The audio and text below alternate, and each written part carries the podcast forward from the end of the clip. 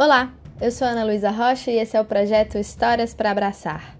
Hoje a gente vai conhecer um pouquinho sobre o deus Shiva numa história da mitologia indiana.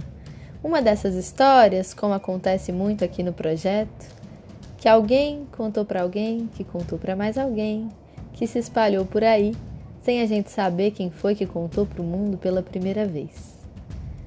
Alguém chamado Philip Wilkinson contou essa história por escrito. E ela foi publicada pelo Odson Ferreira no site templodeapolo.net. Eu vou deixar o link aqui para vocês conhecerem a versão do site da fonte da força de Shiva. Vamos ver como foi? É assim. O Shiva, ele é o segundo deus da Trimurti hindu, da Trindade dos deuses, e ele é considerado o destruidor. O seu poder destrutivo é equilibrado pelo de criação. A sua dança selvagem é contrabalançada pelo amor à meditação, e o seu julgamento rápido é compensado pela misericórdia. O Shiva sempre teve muita força e muitas armas, e ele aumentava ainda mais o seu poder, enganando os outros deuses quando eles estavam sob o ataque de demônios e precisavam da sua ajuda. Foi mais ou menos assim que aconteceu nessa história. Um grupo de demônios, ávidos de poder, convenceu o deus Brahma a dar para eles três dos mais fortificados castelos já construídos. Esses castelos só poderiam ser tomados por um deus, sozinho, usando apenas uma flecha.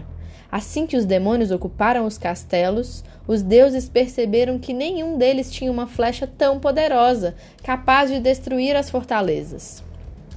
Os demônios também sabiam disso e logo começaram a atacar os deuses. Shiva, o destruidor, era o mais forte, e assim os outros deuses pediram ajuda dele. Ele emprestou metade da sua força para os deuses. Deixou que os outros usassem metade da sua força, mas não funcionou. Não funcionou porque, para uma arma ser eficaz, a força precisa ser equilibrada pelo controle. E nenhum daqueles deuses conseguia controlar nem mesmo metade da força de Shiva, porque era muita força. Então, sem o controle, eles não conseguiam vencer a batalha. Daí o Shiva elaborou um plano diferente.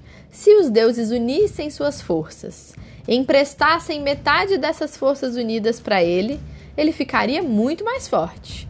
E ele seria capaz de controlar essa força enorme, porque ele tinha uma grande capacidade de controle. E assim, eles derrotariam os demônios. Os outros deuses concordaram, e Shiva concentrou toda aquela nova força atirando uma única flecha que derrotou os demônios. Depois que acabou a guerra, os deuses pediram suas forças de volta mas o Shiva recusou. E é por isso que ele se tornou, até hoje, o mais poderoso dos deuses. E aí, o que você achou dessa história? Espero que tenha se divertido e que tenha recebido um abraço, apesar de ser uma história de guerra. Eu acho que os mais variados tipos de histórias são capazes de abraçar a gente quando a gente está com os braços abertos enquanto escuta.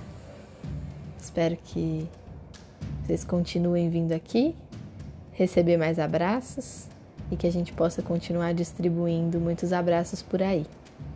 Eu fico aguardando vocês em historiasdanalu.gmail.com. Um beijo e até a próxima história.